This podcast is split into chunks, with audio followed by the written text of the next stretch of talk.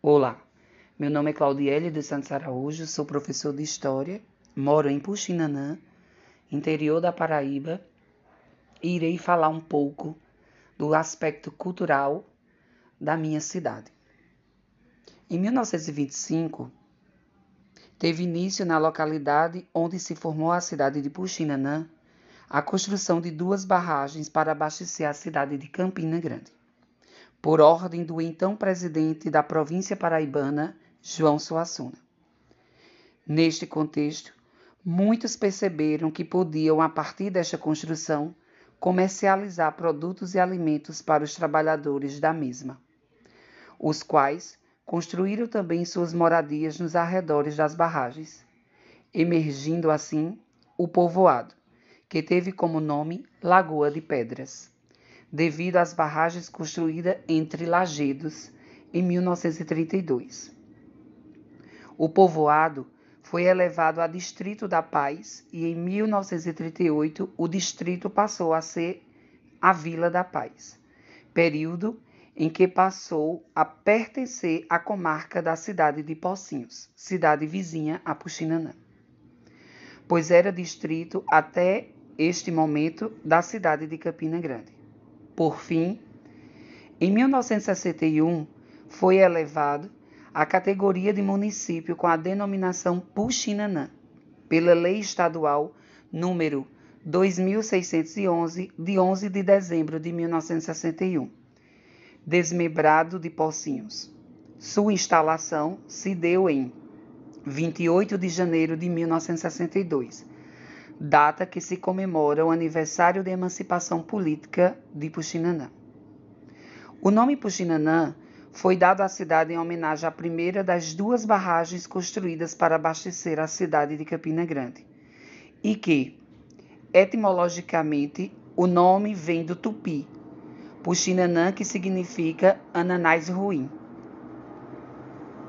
em referência ao fruto da bromélia semelhante a um abacaxi, e que exala um cheiro muito forte como as águas dos lajedos.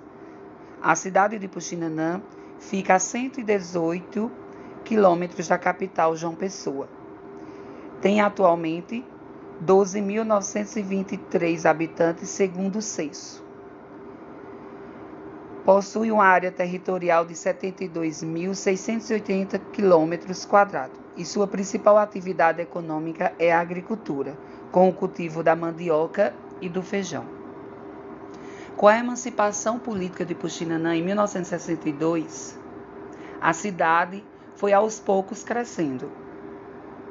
E com o número da população, construiu-se a primeira igreja católica da cidade. E assim foi instituído a festa de padroeira, padroeira da cidade Nossa Senhora do Carmo, ocorrida em novembro. Sua comemoração é dia 15 e 16 de julho. Mas as festas eram ocorridas em novembro devido ao mês de julho ser muito chuvoso na cidade. Nessas festas tinha muitas coisas. Tinha pavilhão, tinha leilão de galinhas, tinha parque de diversão, tinha bailes de coroação de rainhas. Todo um processo que mexeu com a cultura e a tradição da cidade. E assim perpetuou por várias décadas.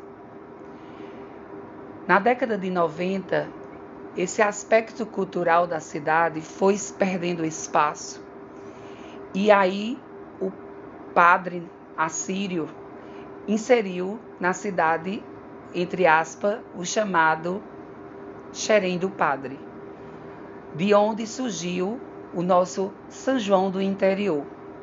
E aí surgiu uma nova tradição cultural na cidade, o nosso São João, que perpetua até os dias atuais.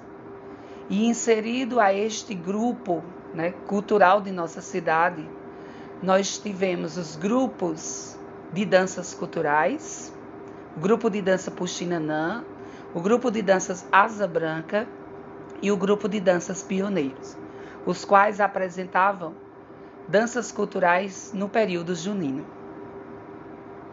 Atualmente, nós temos no cenário cultural de Puxinanã como festas culturais a festa da mandioca, que é um festival introduzido para representar o cultivo da mandioca e a produção da farinha do nosso município.